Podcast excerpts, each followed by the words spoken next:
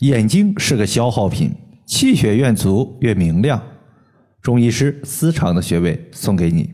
大家好，我是冯明宇。今天呢，收到一位朋友的留言，他说：“我的女儿去年刚上小学二年级，当时学校体检的近视度数是在两百度左右。我当时就特别着急，问了冯老师如何解决的方法后，就一直坚持给孩子做。现在。”今年快考试结束了，发现呢，孩子的度数不仅没有上升，反而下降了，只剩下几十度了。不用戴眼镜辅助也能看清楚讲课的内容。谢谢老师。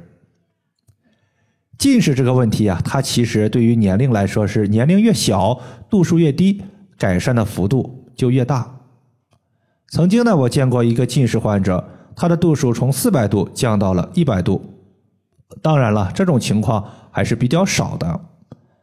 咱们现在这个社会用眼非常多，无论是学习、工作、看视频还是刷剧，你瞅瞅，最普遍的就是眼睛干涩、不舒服、红肿、近视。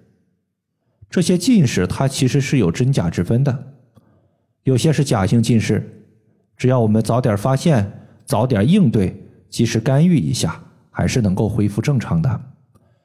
如何干预？说一个方法。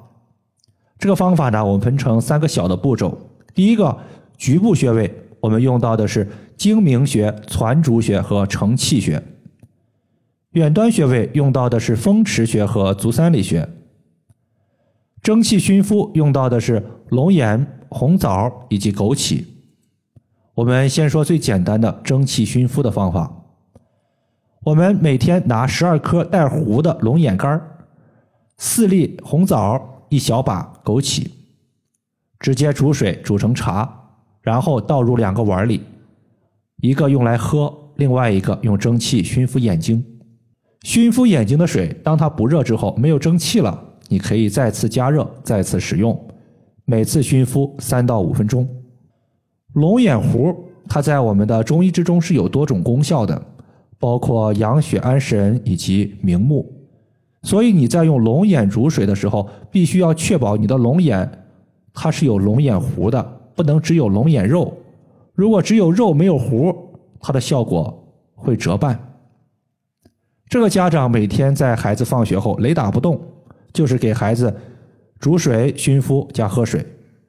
尤其是在前两个月的时候，他发现做了俩月视力没啥变化，就打算放弃了。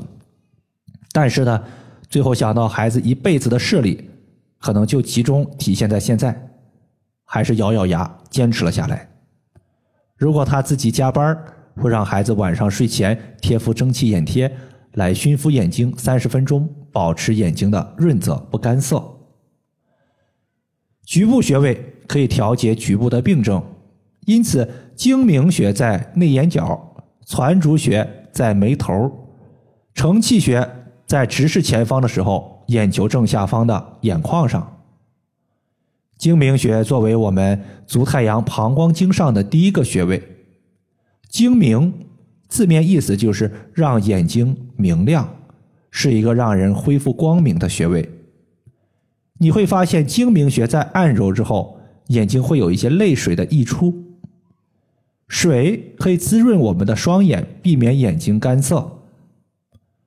而膀胱经是排毒的经脉，按揉睛明穴，使我们眼睛产生了垃圾毒素，顺着膀胱经排出体外，毒素少了，那么眼睛自然就好转了，可以避免近视、眼睛红肿以及老花眼的问题。第二个穴位攒竹穴，这个穴位可以按揉，可以艾灸，可以刮痧。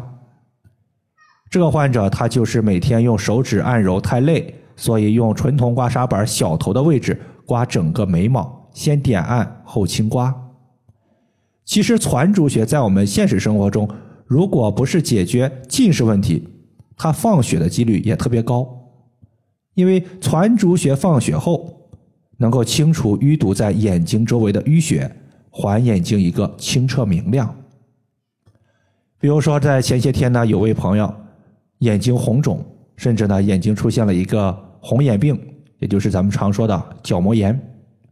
当时呢，他就把我们的攒竹穴所在的眼皮儿给捏起来，右手拿了一根三棱针，一刺，挤出两滴血液。血液一出来，他发现眼睛当场就轻松了不少。当然了，你感觉三棱针太粗了，也可以用细一些的血糖针。第三个穴位叫做承泣穴，承泣它是我们胃经上的穴位。大家记住，胃它有一个特点，就是气血特别充足。当我们按揉刮痧承泣穴时，可以让胃经的气血充斥到整个眼睛。俗话说：“目受血而能视。”眼睛它得有了气血滋养，看东西才清楚。当我们直视前方的时候，眼球的下方和我们眼眶交接的地方，就是我们要找的穴位所在。说完近处的穴位，咱们接下来接着讲远端穴位。远端穴位，这位朋友一共用到了两个，一个是风池穴，另外一个是足三里。风池穴位于脑后，是气血往头部输送的交通要道。比如说，给头部的眼睛供血、耳朵供血以及大脑供血，都会用到风池穴。风池穴很多朋友按揉后疼痛明显，那就说明你的气血通道受到了阻碍。可以手持四厘米石墨艾条艾灸脑后的风池穴。艾灸时距离稍微远一些，怎么温和怎么舒服怎么来。